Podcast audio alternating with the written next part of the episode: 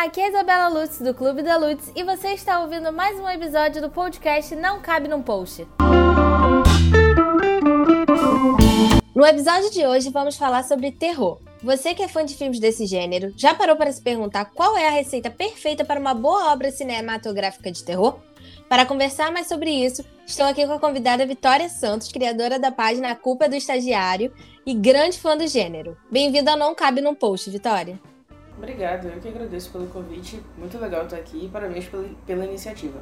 Muito obrigada. Peço desculpas até, porque tivemos aquele problema técnico, então você topou novamente em gravar. Gratidão. Nada, eu que agradeço. É sempre bom falar de filme de terror mais ainda, então só, só vamos. então vamos lá. Para começar, como é que você é, é, virou fã desse gênero? Bom, essa é uma ótima pergunta, né? É, na, na verdade, tipo, minha família toda é super fã de filmes, né? Em geral. É, eu cresci numa locadora, então sempre fiquei muito, muito próximo dessa situação. E eu lembro que quando eu era pequena a gente sempre assistia muito Lenda Urbana. E eu assisti várias, várias vezes e eu tinha muito medo. E criança é aquilo, né? Se fica com medo, fica mais curiosa. E aí uma coisa foi levando a outra e hoje é definitivamente o meu gênero preferido. Você falou isso sobre criança, é interessante porque quando eu era menor, né? O primeiro filme que eu assisti de terror foi o chamado Escondida, na sala, com a minha família inteira, mas eu estava escondida, porque eu tinha pedido a permissão da minha mãe para assistir um filme de terror, né? E ela tinha me negado essa possibilidade, porque eu era muito pequenininha e poderia sentir medo.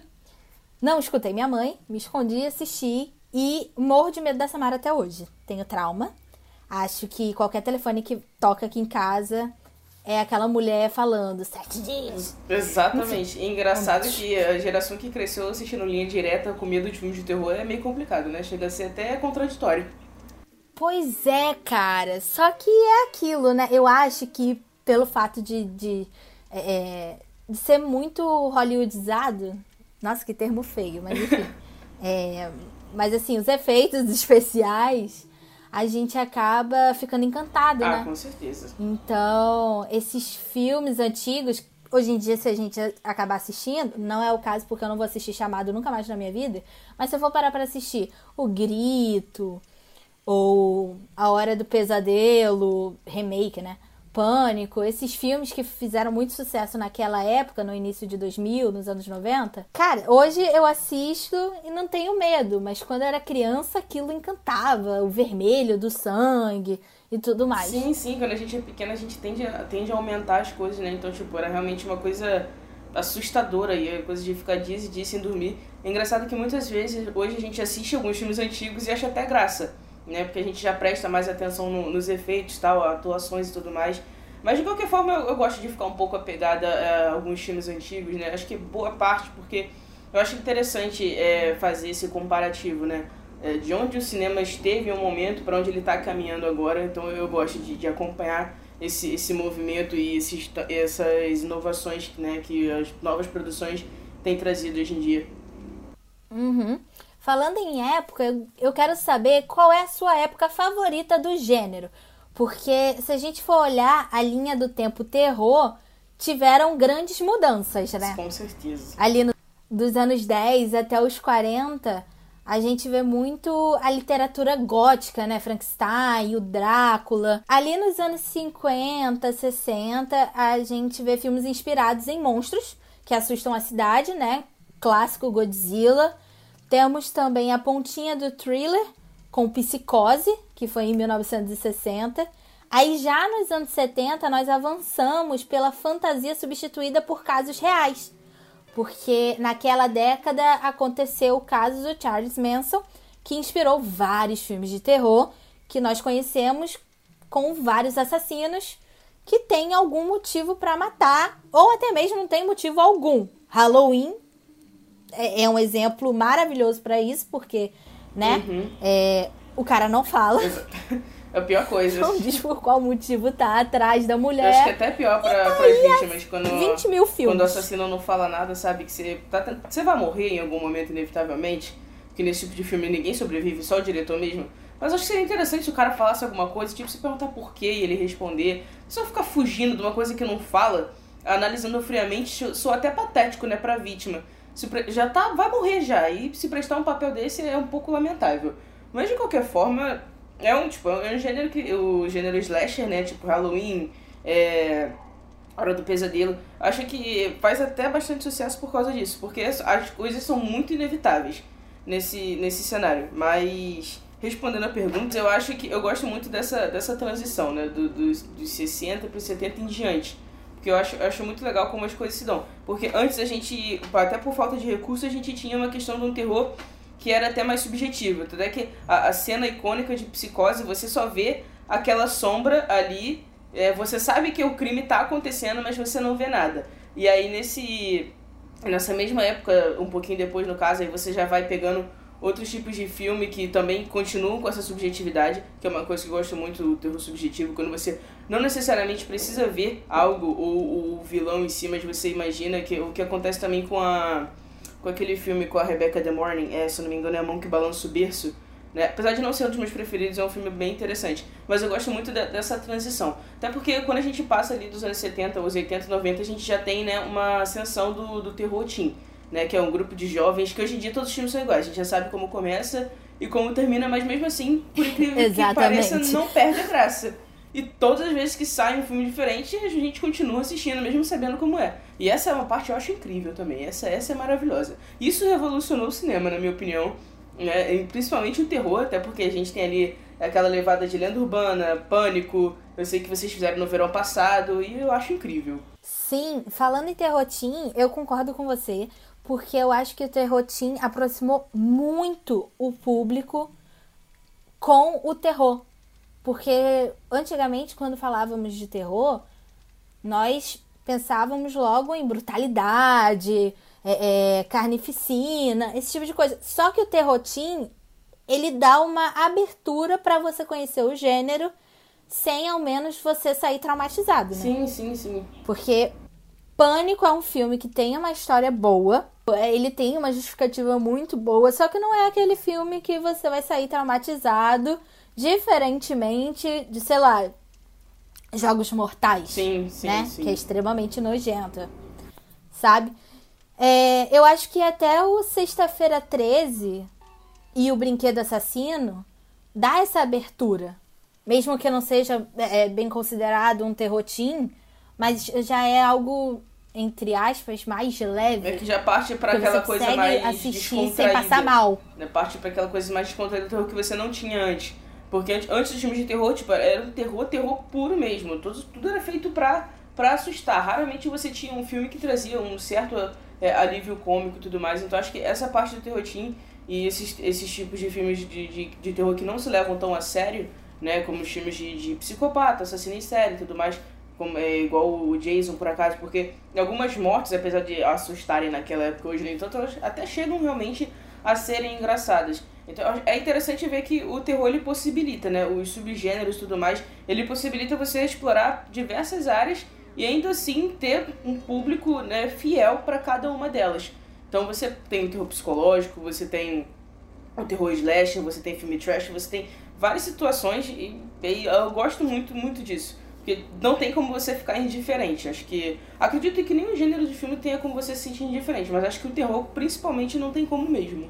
É, falando agora do momento atual, porque falamos sobre antigamente, filmes clássicos, filmes que marcaram a nossa vida, mas falando sobre hoje, o que, que você acha do novo terror? Porque são, são filmes que abordam questões sociais, né? Não tem só um assassino correndo atrás de você, um, um demônio que entrou no corpo de alguém. Não, tem questões de fato sociais, mesmo que sejam explícitas ou implícitas, né? Como, por exemplo, Corra e Nós, que são dois filmes que tratam sobre questões sociais. O Jordan Peele, ele é uma grande referência, né? Cara, é, vou te falar que eu realmente eu gosto muito do jeito que que não só como ele faz, mas jeito como esse, esse movimento vem acontecendo, eu acho muito interessante. Porque normalmente são pautas, né, que a gente via, só via sendo tratada quando era questão de um drama. Um drama, às vezes, num romance ali, quando você queria falar da coisa mais não de forma tão, tipo, sem querer colocar tanto o dedo na ferida. Então fazer essa junção eu acho incrível. E o Jordan Peele, por exemplo, ele, eu gosto porque ele, além de trazer esse tipo de, de assunto nos filmes dele, ele também faz uma coisa toda psicológica. Você tem aquele terror onde você não, não tem um demônio, você não tem um monstro, você não tem, tipo, você obviamente você tem um assassino de certa forma, mas você não tem aquela coisa toda demonizada, né? Então eu acho muito interessante a forma como, como é feito, né? Até porque esse tipo de filme hoje em dia a gente até chama do que é conhecido como o pós-terror, né? Que aí é o mesmo que se enquadra é, a bruxa, é, o cair da noite e tudo mais. Eu particularmente gosto bastante desse, desse lado mais, mais psicológico do gênero. É interessante ver também que alguns remakes eles foram adaptados para o momento atual, né? O It, que tem a maior bilheteria da história do terror atual, atualmente, é, tem essas questões sociais. Mesmo que seja uma história de terror, de crianças assustadas, porque, querendo ou não, o It é um bicho papão. Então, assustados com o bicho papão porque eles não conseguem se livrar daquilo. Mas as questões sociais estão ali. Sim, sim, sim. Cara, é, o It, é, quando eu comecei a. Quando eu antes do filme lançar, na verdade, eu tava numa, numa maratona né, de, de filmes antigos e uma de, um desses filmes era uma obra-prima do medo, né? Que foi a primeira adaptação, sendo que eu nem cheguei a ver. Mas aí eu vi o It, né? Tinha comprado o livro e se tornou um dos meus terrores, tipo, preferidos de, de todos. O segundo filme eu não curti tanto, mas ainda assim, né? Foi, foi um, bom, um bom filme e tudo mais. E uma coisa que eu acho muito interessante, que eu gostei muito, é que, tipo, normalmente hoje em dia é muito difícil você ter um, um tipo de filme que te, te que te consegue te, é, fazer você se conectar de uma forma que você consiga é, se colocar ali naquele momento com os personagens naquela situação, né? Às vezes, é tipo, isso não, não é só no terror não, mas acho que em qualquer filme. Acho que ou, os únicos filmes que a gente consegue se sentir dessa forma muito mais facilmente são os filmes da, da Pixar, né? Que normalmente são, são dados como filmes infantis, mas nem, quase, não tem quase nenhum infantil, né? Porque são tramas traumatizantes para as pessoas. É, só pegar divertidamente como exemplo, eu fiquei, nossa senhora, como é que estão levando as crianças para ver um negócio desse, mas, mas tudo bem. E aí o It, ele vem desse jeito porque o livro, na verdade, ele se passa ali no, nos anos 50 e tudo mais, e o filme já é adaptado um pouco mais pra frente. Ali no, nos anos 80, 90 e tudo mais, até porque as pessoas realmente costumam ser, ser mais saudosas, né, com os anos 80 e 90, até que parece que às vezes as épocas anteriores nem, nem existiram. É, é, o mundo parece que começou de, de 70, 80 pra frente, é, em relação a tudo, a música, quase tudo. E aí. Principalmente 80. Sim, sim. Né? E aí você vê aquele, aquele grupo de, de crianças ali e tal, passando por situações que você fica tipo, caramba, tem momentos que até você fica com medo do, do Pennywise, apesar de saber que realmente, como você falou, ele, ele, é, ele é um valentão, né? Na verdade, toda, toda a trama do filme ele mostra que na verdade ele, só é, ele é um valentão e quando você para de ter medo dele, ele vai perdendo a força. Então a, eu, acho, eu gosto muito quando o filme, o filme consegue te, te tocar dessa forma. Então, It é um dos meus preferidos por, por conta disso. Acho que hoje em dia, não só pro terror, mas isso falta um pouco no, nos outros gêneros. Acho que às vezes você ser tão acostumado a fazer filme só para ganhar, ganhar dinheiro, ou só para assustar, ou só para isso, só para aquilo, te distancia um pouco do, do objetivo do, do cinema em si, né? Que é fazer você se colocar naquela situação. Eu acho que It faz isso de uma forma muito boa. Falando em assustar, o que, que você acha de filmes de terror que não tem muito o intuito de é, é, assustar. Porque é o seguinte, o que, que acontece? Se formos reparar, ainda em It, não é um filme que te faz pular da cadeira. Tem momentos, sim, né, de susto, mas são mínimos. Ah, sim. Invocação do Mal, também. Pelo menos, é, na minha opinião, vai na mesma linha. É um filme com história de terror, é uma história extremamente interessante, mas não tem toda hora aquela necessidade de fazer você pular da cadeira, né?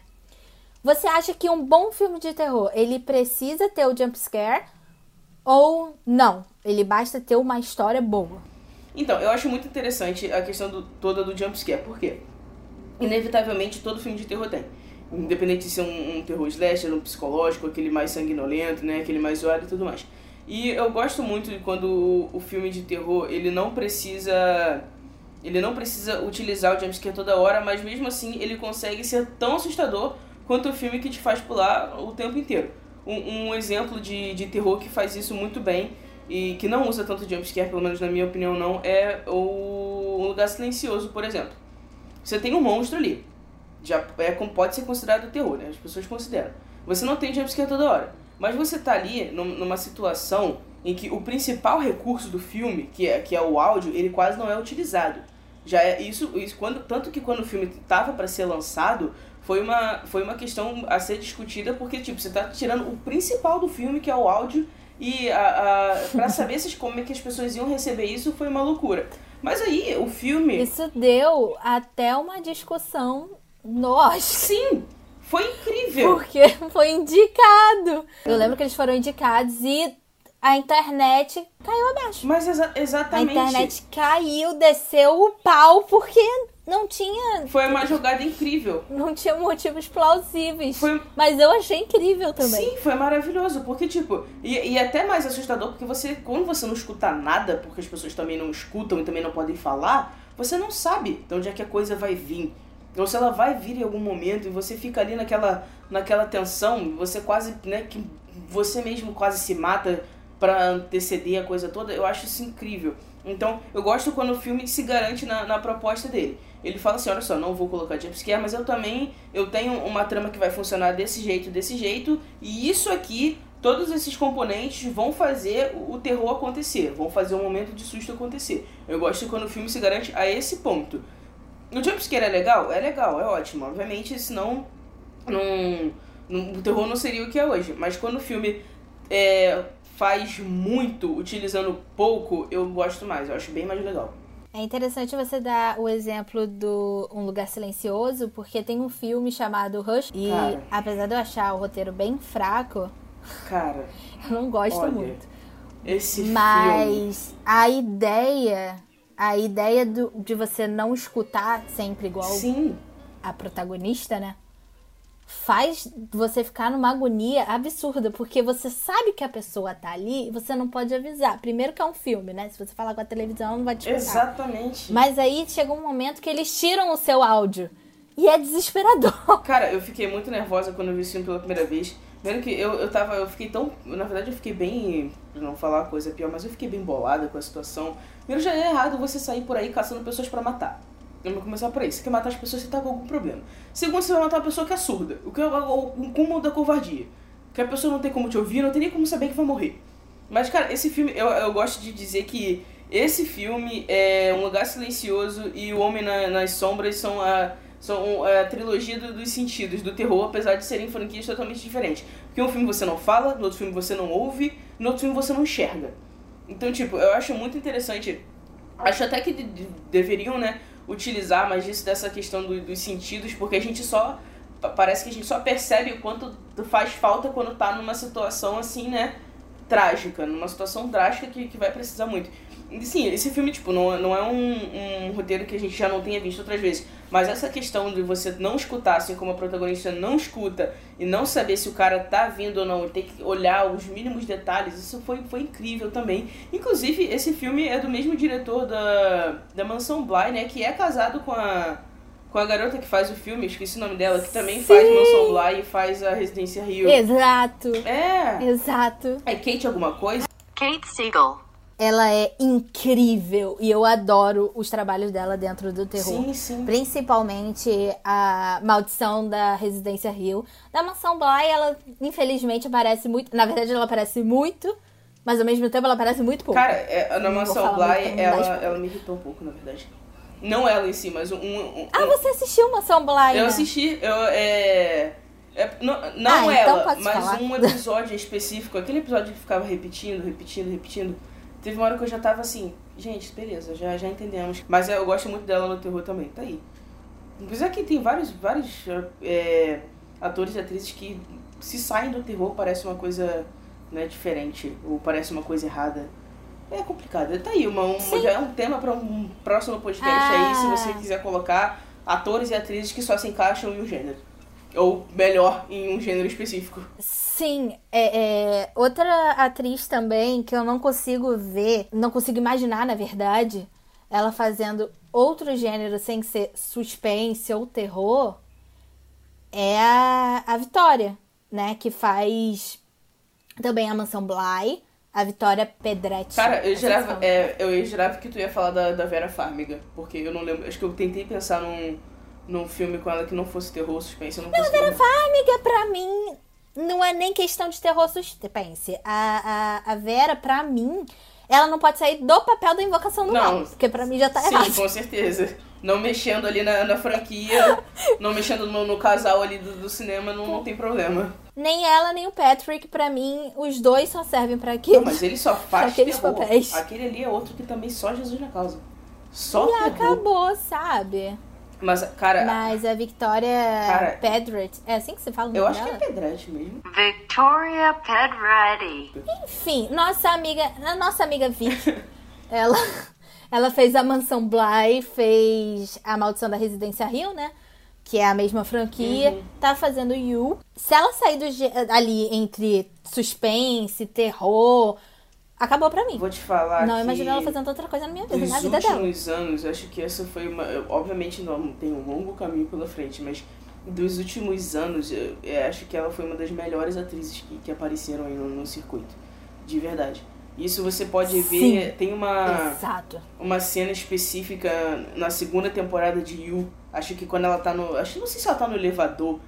Ela, uma cena que ela começa a chorar. Cara, mas tu vê a cara da garota, é uma coisa que ela faz, eu não sei o que que é. Mas a atuação dela, tipo, ela transcende. É uma coisa, é uma coisa de corpo, é uma coisa de expressão, é uma coisa, tipo, incrível, incrível, incrível. E são pouquíssimos é, é, artistas que conseguem fazer isso tão bem. Falei, cara, essa garota é insana, insana. E apesar da gente criar um pouco de ódio por ela, e amor também, o que é uma coisa errada, mas tudo bem.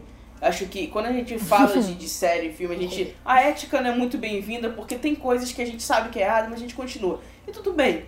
Quer dizer, não que esteja tudo bem, mas vamos fingir Exatamente. que sim. Na segunda temporada, a gente conhece a Love, né? Que é a personagem dela. E eu não sei se foi proposital da direção ou se não foi. Aliás, acredito que seja.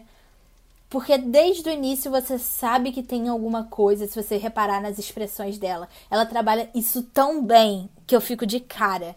Porque você percebe que ela não fica em uma emoção. é, é, em uma cena. Eu não sei como é que eu vou explicar isso. Mas você repara a, a modulação das expressões dela. Por exemplo, quando, quando ela tá falando com o Joe, mesmo que ela esteja brigando ou bem feliz, se você for reparando, a sombra, o jogo de sobrancelha, a menina é tão absurda que ela conseguiu entregar tudo só mexendo a Sim, sobrancelha. a cena do choro, cara, que ela é, Você vê que tem algo errado fez ali. aquela coisa ali, eu falei, gente, eu quase que eu começo a chorar junto. A cena, cara, a cena dela com ele no.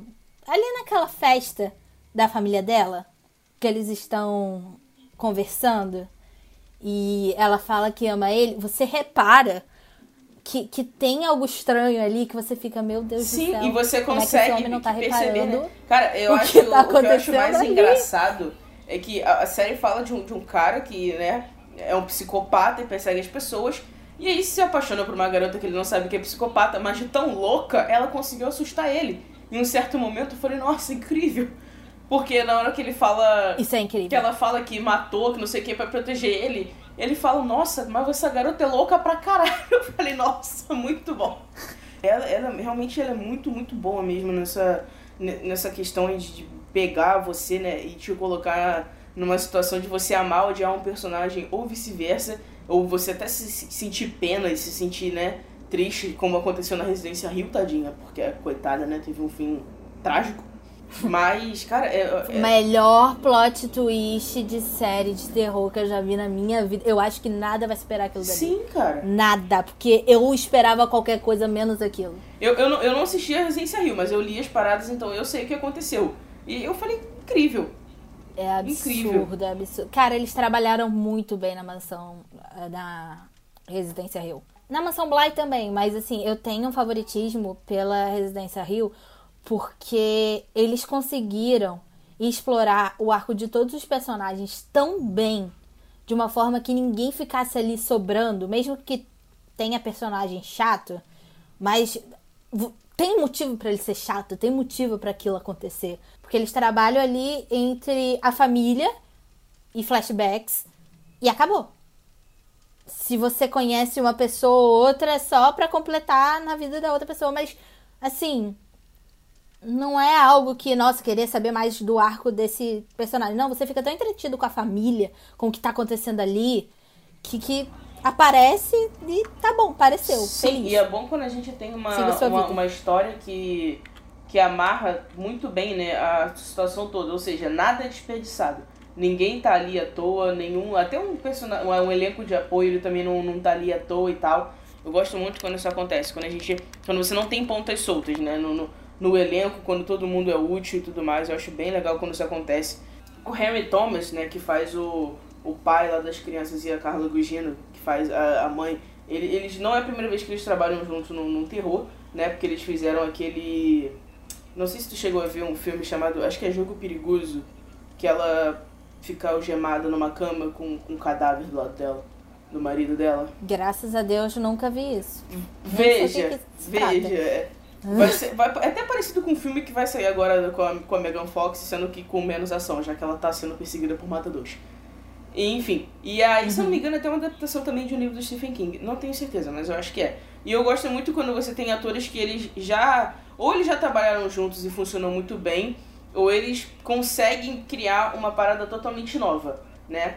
Na, num- numa produção e tal, por exemplo. É, é como acontece, por exemplo, com a Vera Farmiga e com o Patrick Wilson. Se acontecesse algo, tivesse que rolar uma substituição ali, não daria tão certo, porque já é uma coisa deles Cancela ali. Já. Cancela a franquia na Não, hora, não sim. tem condições. É tipo comigo com, com romance, quando. O filme pode não ser bom, mas se você falar pra mim que a Drew Barrymore vai fazer o par com a Dan Sandler, beleza, eu vou aceitar. Você pode colocar qualquer coisa Sim. que eu vou assistir. Exato. Não tem problema, eu vou assistir. Eu assisti como se fosse a primeira vez mil vezes, juntos e misturados eu assisti mil vezes, então, tipo, não é um problema. E, também eu não, nem vejo se é outro. Não, mentira, com a Jennifer Aniston até, até vejo sim, porque. Mas enfim, mas de qualquer forma, eu acho que é, é legal quando a gente vê um, um elenco que, se, que é bem sincronizado. Acho que isso enriquece bastante a trama. E também prejudica outras, né? Porque aí é triste. Falando em Yu, nós temos uma pergunta sobre essa série na caixa de perguntas. Vamos lá. O que vocês pensam sobre os filmes de gênero de terror focarem tanto na brutalidade contra a mulher? Como, por exemplo, Yu. E os que propagam o machismo na desculpa, estou alertando para o problema. Eu acho que, na verdade, a resposta da pergunta já tá na própria pergunta, porque realmente, às vezes, ele us- usa-se muito isso como uma, uma desculpa pra fazer algo que sempre foi feito. E realmente é um machismo descarado, porque, às vezes, se você pegar alguns, alguns filmes antigos, né, até filmes mais recentes, você sempre tem, quando você tem uma, uma personagem feminina que está em uma situação de perigo, que ela está sendo perseguida, ela tá fugindo de alguém, em algum momento ou outro ela vai estar numa posição, né, às vezes literalmente comprometedora de alguma forma.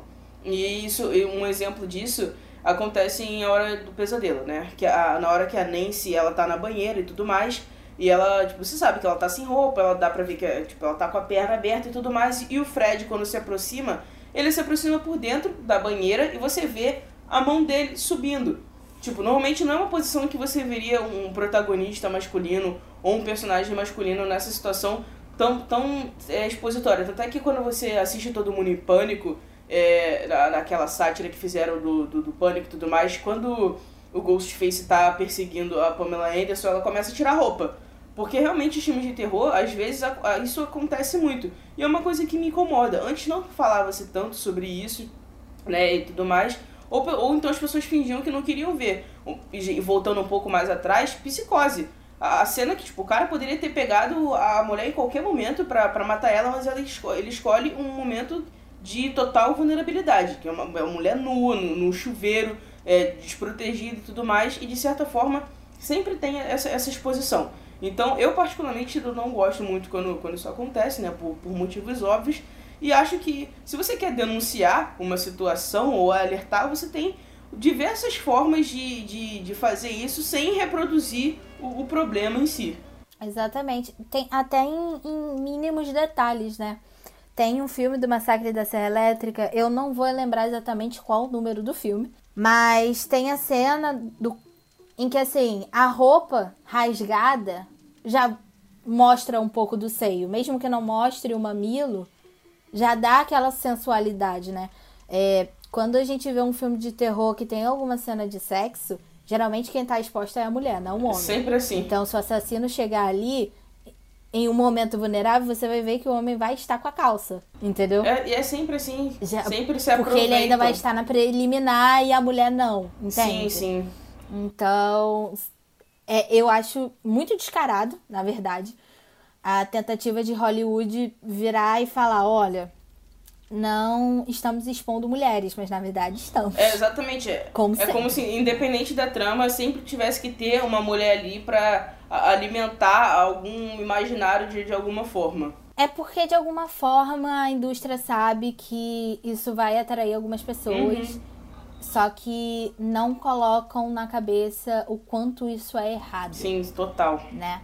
Porque dá pra fazer um filme, várias produções já mostraram isso, que dá pra fazer um bom filme de terror sem usar a vulnerabilidade da mulher para atrair público. Com É. certeza. Pra você, qual é o pior filme de terror já feito na história? Nossa. Cara. Não estamos incluindo trash, tá? Ai, meu Deus. Era um filme pra ser bom mesmo, só que deu ruim. E de tão ruim, as pessoas foram assistir. Cara, é. Nossa, essa é uma sinuca de bico. Olha, eu não sei te falar qual é o pior, pior, pior, mas eu posso falar que eu, algum que eu lembro recentemente que eu, que eu odiei. É, provavelmente vou ser xingada por isso, provavelmente vou ganhar hater pela primeira vez na vida, talvez. Mas acho que Seu muita momento gente de cancelamento chegou. Final- é, sinal que estou sendo relevante, mentira. É, cara, é, muita gente gostou, ma- mas eu não gostei. Não vou dizer que é o pior, mas dos recentes que eu assisti e que eu não. Recente não, já tem um tempo, mas acho que Hereditário eu achei bem, bem ruim, bem fraco. Pode colocar o Cair da Noite junto também, que eu também achei horroroso. Eu não gostei muito, não. Muita gente gostou, né? Fez sucesso, mas eu achei bem, bem, bem ruim. E olha que tem filme de terror ruim, mas agora que eu me lembro de um que eu tenha ficado revoltado foi esse mesmo. É porque fizeram tanta Mas propaganda em cima do filme. Cara, é porque, tipo assim, Quero motivos. é, o Hereditário, ele se, enca- se encaixa ali no, no- também no, no pós-terror, né? Onde você não necessariamente tem um assassino nem nada do tipo, você não tem aquelas coisas sangrentas, e ele tem alguns elementos muito bons ali do- da questão do terror e tudo mais.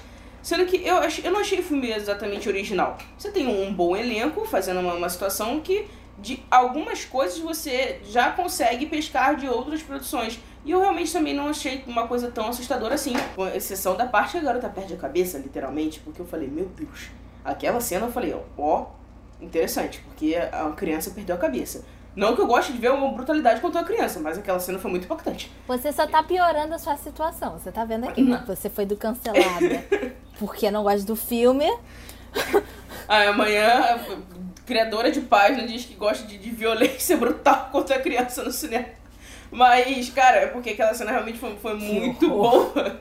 Mas, não, e, e, tipo, é, acho que a única coisa boa pra mim do, do filme mesmo foi a atuação da, da Toni Collette, porque eu acho que ela não tem uma atuação ruim. Aquela ali é outra que também consegue, bota qualquer coisa que ela joga, ela mata no peito e ela faz. É, é comédia, é drama, terror, aquela cena ali do, do jantar dela e tudo mais. Mas respondendo por que que eu acho ruim, é que eu não gosto muito quando o terror ou o filme, qualquer tipo de filme, ele parte muito pra questão do conceitual. Por exemplo, um filme super aclamado foi O Farol, aquele filme do Robert Pattinson com William Dafoe. Cara, eu achei o filme Sim, horroroso, aquele filme é muito chato. E as pessoas Não cheguei a assistir. eu ainda. achei, tipo, é, as pessoas se pegam tanto no conceitual, de tudo você não, não ter uma explicação e, e, e ficar tudo tão subentendido que fica quase obscuro, que não tem o que você entender porque você não vê nada. Então eu não gosto quando, quando, quando o filme faz isso. Eu acho que fica uma coisa realmente chata, né? Você, acho que você... Não que isso seja uma regra geral, mas alguns filmes ou, ou algum, algumas coisas não são não são não é muito bom quando você exige demais da, da, da cabeça do- da pessoa. Acho que você tem que ter um ter um limite pra isso. Obviamente você tem um, um filme psicológico e ou e subjetivo que você tem que pescar uma coisa ali e que te prende, te prende atenção para você ficar ligado. Se você piscar, você perde uma coisa ou outra, é, é, legal. Mas quando você faz isso de forma exagerada, onde exatamente tudo é, é, conceito, eu acho que fica uma coisa chata. E esse O Farol foi um, um exemplo disso. Engraçado que normalmente filmes assim são extremamente aclamados. Você não entende nada. Um exemplo que não é de terror, mas foi super aclamado, foi Bacurau. A metade não conseguiu terminar de assistir Bacurau. Todo mundo diz que é, oh, nossa, é a oitava maravilha do mundo. Hum, não achei. É agora que todo mundo para de seguir o podcast. Primeiro episódio, Vitória acabou com o meu podcast. Desculpa. Desculpa, gente. É, é questão, né? Tô brincando. Mas tudo bem. Quer, quer dizer, quer, quer, dizer, não tá tudo bem, né? Porque, mas, enfim, mas tá tudo bem. É só opinião mesmo. Eu, não, eu não, nem falo mal de Bacurau. Se me perguntar, eu vou dizer que é ótimo porque eu defendo o cinema brasileiro. Então Bacurau é ótimo sim. Devia ter ido pro Oscar. Inclusive, devia ter sido campeão de melhor filme se tivesse concorrido. Acabou. Na dúvida, é, é isso. Particularmente, é isso. acho uma horrível. Mas se me perguntarem, melhor filme já feito. Produção brasileira. Nossa senhora, quem é Hollywood perto disso? Cara, pra mim, o pior filme de terror já feito é o Atividade Paranormal. Sério? Eu realmente eu não consigo levar a sério. Pra mim, cara, eu não consigo levar a sério. Porque é o seguinte, esse estilo de filme, né? Uhum. Que acharam uma filmagem, já não me atrai muito. Já começa por aí. A, a né? Bruxa de Blair aí. Seja Bruxa de Blair, seja atividade paranormal, seja. Tem outro, a forca. Não é algo que me prende muito. Uhum. Não é. Não é mesmo. Tem Hack também, porque Hack é um filme maravilhoso. É. Mas infelizmente não. O primeiro, não o primeiro e o segundo são tá realmente passando. muito bons. Depois disso só desandou. Pois é, tá passando e aí eu vou assistir. Não, eu vou pular, não tô nem aí. Mas assim, atividade paranormal, o marketing, ele foi muito bom. Sim, sim. De fato, né? Eu acho que o marketing desse estilo de terror sempre é muito bom, porque leva o público a duvidar se de fato aconteceu ou não, né? A, a Forca também Uhum. teve um marketing sensacional. O Charlie Charlie. Sim, o Charlie Charlie. Mas a atividade paranormal tem um problema muito grande, que é que se você parar para observar, você repara como as coisas acontecem. E isso me irrita de um jeito Sim, sim. que eu não consigo explicar. Principalmente depois do terceiro filme. O terceiro filme virou uma farofa. Já era uma farofa. É o problema das franquias Mas que, a que nunca sabem terceiro- quando parar. Você vai dando corda pra uma coisa que já não era nem pra estar existindo mais. Exatamente. Se não tem continuação, tem remake. Se não tem remake, tem spin-off. Sendo que às vezes nem precisa. Por exemplo, vai ter a Órfã agora. O dois. prelúdio, né? Gente, pra mim, Tipo, eu não quero saber como é que Pelo aquela amor de Jesus desgraçada Cristo, tinha chegou ali, acabado não. ali. Eu só quero que ela continue morta. Não quero saber o que, que ela fez. ela morreu. A atriz cresceu. Eu não sei nem como é que isso vai funcionar. Eu tô com medo. Sim. Tô com medo. Vou assistir? Vou, mas tô com Não, medo uma, que vai porque uma coisa não tem nada a ver com a Sabe? outra. Exatamente. Cara, engraçado, uma, uma coisa É, que. a Hora do Pesadelo. A Hora do Pesadelo, o, o remake é horroroso. Pra quê, gente? Cara, Pra isso quê? foi Já tão tinha revoltante. 400 filmes do Hora do Pesadelo. Precisava agora enfiar um remake. Pra quem, principalmente pra quem é fã da, da, da franquia, porque eu, eu já sou contra a ideia do, do remake em si, né? Porque eu acho que o pessoal, ele faz tanto remake que ele já, eu, a indústria, ela, em um momento, ela acaba se, se, se acomodando. Ela não se preocupa mais em criar nada original. Porque ela sabe que uma coisa fez sucesso, então ela vai continuar insistindo naquilo não sei quantos anos depois pra continuar faturando mais ainda e vai ficando ali numa zona de conforto. Então, ah, sempre quando falam, ah, vai ter remake de tal filme, eu normalmente fico com o pé atrás. Obviamente, às vezes acontece de você ter um remake que é realmente muito bom e tudo mais. Mas o da Hora do Pesadelo foi uma coisa assim tão horrível. Porque quem acompanhou a franquia sabe que apesar do. A gente, eu acho engraçado porque a gente tá. Todo mundo, eu inclusive eu, a gente eu considero, não todo mundo, mas boa parte das pessoas fãs da, da franquia consideram o Fred o melhor vi- vilão, né? Porque ele é, ele é carismático, ele é engraçado, ele é daquele jeito. Então as pessoas esquecem o real motivo dele ser um vilão. E quando a gente para pra pensar, é uma coisa muito errada. Eu fico, meu Deus do céu, que coisa horrorosa.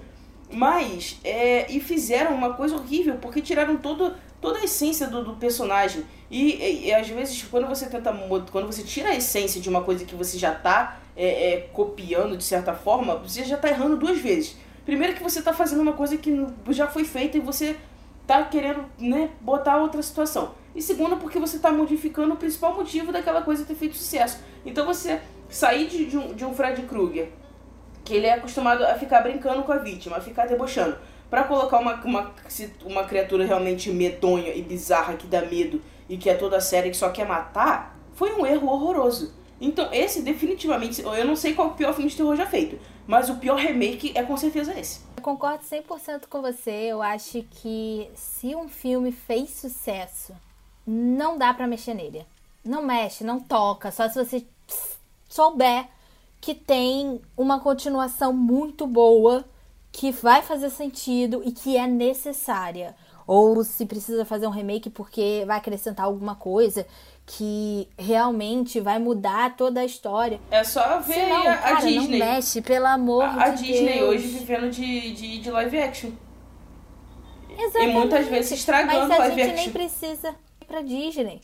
Tem o caso é, Parasita. É um filme excelente. Sim. É um dos melhores filmes que eu já vi em toda a minha vida. Hollywood tá querendo fazer um remake pra quê? É porque os caras têm preguiça de ler. É só pra não ter que ler Não, uma legenda. sério. Eu acho horrível quando você. Engraçado que às vezes é uma coisa que me deixa muito irritada é que você tem uma produção original que é muito boa e aí fazem uma versão americana dela que tende a ser mais. É, tá, fazer mais sucesso. Uma coisa que me, me estressa muito. Porque às vezes. E não é a primeira vez que Hollywood Ela faz sempre isso. faz porque isso, na verdade. Tem o, o chamado, ele tem como referência o Ringu, Uhum. que é um filme asiático.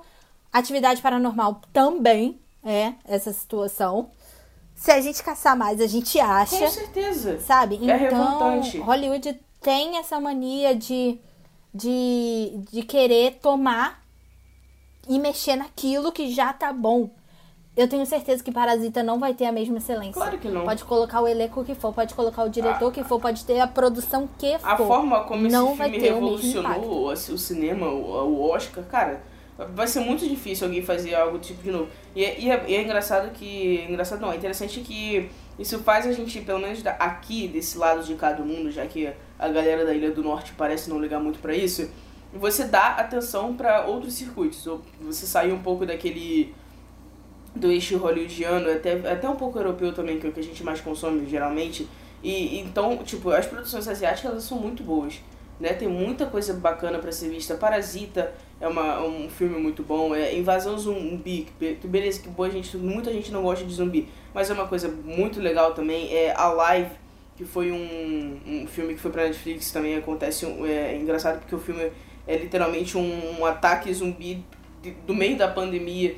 Então eu acho que legal quando a gente presta atenção em outras, outras áreas do mundo, né? Porque o cinema realmente ele, ele é muito diversificado, né? Então você imagina colocar várias culturas dentro disso. Teve uma vez, há muito tempo mesmo, que eu assisti um filme de terror peruano. E o Peru, na verdade, eu não conheço muitas produções peruanas, mas eu sei que o terror não é um, um dos principais gêneros produzidos por lá. E, tipo, obviamente não era o melhor filme do mundo. Tinha uma, uma falha de roteiro aqui e ali e tal, produção. Mas só de você ver algo diferente já, já dava uma, uma, uma sensaçãozinha, sabe? De caramba, poxa, tem algo né, mais aí pra se explorar. É a mesma coisa, por exemplo, com, com o Brasil. O Brasil, a passos muito, muito, muito lentos, está tentando engatar aí nessa área de terror. Tem umas produções mais ou menos, outras que, né, não são lá tão boas, mas acho que já, é- já é um passo a gente dar essa, essa, essa força, né, para pra, as outras, outras culturas e out- outras produções de outros lugares que saiam um pouco aí de Hollywood. Exatamente. Tem muito filme internacional, que não seja Hollywood, né? Que agrega muito à indústria cinematográfica e nós, acho que boa parte do mundo, né, na verdade, não dá essa chance. Porque nós ficamos presos só em Hollywood, né? Na Espanha tem muito filme bom. sim, sim. Na Ásia também, como a gente falou, né? É, é, é algo assim extraordinário. Então eu acho que já que Hollywood quer investir no terror, ou seja lá qualquer que for o gênero, eu acho que vale a pena correr atrás do original, sabe? Tem uma pergunta aqui na caixinha é, perguntando se a gente acredita que o gênero de terror precisa se renovar, e eu digo sim. Ah, com certeza. tá na hora de, de dar um time. Na verdade, eu, não, eu acredito que não seja só no terror, mas sim em outros gêneros, que tá na hora de dar um time em remake, em spin-off, Sim. em. Igual esses dias. Esses, E dar chance não esses dias, mas há um tempo atrás saiu. em novas a- obras originais. Saiu esses dias. ah, esses dias não, meu Deus. Há um tempo a notícia de que vão fazer. Já, já vão fazer o remake de Os Outros, o filme da Nicole Kidman. O que eu acho totalmente desnecessário. A gente parar pra ver um filme relativamente recente. É, é 2000, 2001, se eu não me engano. Você não precisa fazer um remake da, de uma coisa que já. E o filme é excelente. Sim, não filme precisa é mexer nisso. Acho que eu não sei se as pessoas hoje em dia se têm medo de, de inovar ou coisa do tipo, que só se agarra ao passado. Exatamente. Aliás, é um ótimo filme para quem quer começar a, a- a assistir terror psicológico. Eu acho que é um ótimo filme para iniciar, Sim. porque não é um filme que te dá susto, E é um filme, mas é um filme que te é prende, que te instiga inteligente. a, a entender o que tá acontecendo. é um filme muito. É um filme muito inteligente, então deixamos aí de, de indicação os outros que tem como protagonista a Nicole Kidman, que já é um peso Já é um Grande, motivo já é suficiente pra ver o filme, pronto. Exatamente. Do que, que o filme se trata? Não sei. Exatamente, mas tem Nicole Tem quem no elenco? Nicole É, Kidman. então tá então vamos assistir. Perguntaram aqui o que, que a gente acha sobre o subgênero trash. Eu amo. Eu sou apaixonada. Aliás, indico o melhor trash de terror que já existiu, que se chama A Babá. Tem no Netflix. O filme não faz um pingo de sentido. E exatamente E por isso tá que é bom. E sim, o primeiro é maravilhoso. O segundo faz menos sentido ainda. É podre, mas é tão podre que é bom. Possivelmente teremos um terceiro filme pra fechar aí o arco do Cole, né? Então, tipo, Mentira. É, o diretor disse que já Sério? tinha tudo planejado para um terceiro filme pra fechar tudo. O que eu acho maravilhoso, sou totalmente a favor. Eu, eu gosto disso, né? Eu gosto de, de bagunça. Apesar de que o meu filme trash preferido, é, apesar de eu gostar muito de- de Ababá e todo mundo não ter gostado, mas eu achei incrível. O problema, só minha opinião importa. Eu acho incrível. É... Melhor farofa Sim, que existiu na mas o meu preferido mesmo é Planeta Terror. É um pouco mais antigo, mas aquilo nunca vai perder a graça na minha cabeça. Planeta Terror é incrível. Porque não, nada casa com nada, nada faz sentido com nada. É umas coisas sem sentido, umas mortes assim bizarras, mas eu acho muito interessante. Isso sim pra mim é conceito. O conceito pra mim é, né? É quando as coisas funcionam desse jeito. Isso totalmente conceitual. É uma obra incompreendida, assim como a babá. Vamos lá, Vitória, para terminar esse episódio, a pergunta que não quer calar. Qual é a receita do filme de terror perfeito? Então, eu acho que na verdade é equilíbrio. Equilíbrio é a base de tudo. Quando você não utiliza muito jumpscare e também sabe trabalhar com, com fazer muita coisa com poucos elementos. Então, se você tem uma, uma boa trilha sonora, um bom enredo, um elenco bom, você consegue amarrar isso tudo direitinho, acho que você tem um filme muito bom. E também a subjetividade. Que eu acho que hoje em dia as pessoas chegaram até a perder um pouco do medo do filme de terror, porque elas já esperam, né, é, aquele susto ou aquela criatura demoníaca ali pra assustar. E eu acho legal quando as produções conseguem fazer a pessoa se assustar com uma coisa que ela não tá vendo, né? Que a própria mente dela já tá criando ali naquele, naquele cenário. Então acho que equilíbrio e subjetividade funcionam muito bem lado a lado. Invocação do Mal tem uma ótima cena sobre isso. A cena onde a menininha tá no quarto. O primeiro filme, e ela cara. pensa que tem um. a- É sim, maravilhoso. Que, Cara, e que o também tá embaixo a, da cama, mas você acompanha a visão. a, a Joey King, Ele não tá ali. Apesar do pessoal hoje em dia. Muita gente por muito tempo vai julgar ela pela barraca do beijo, mas ela é uma atriz muito boa.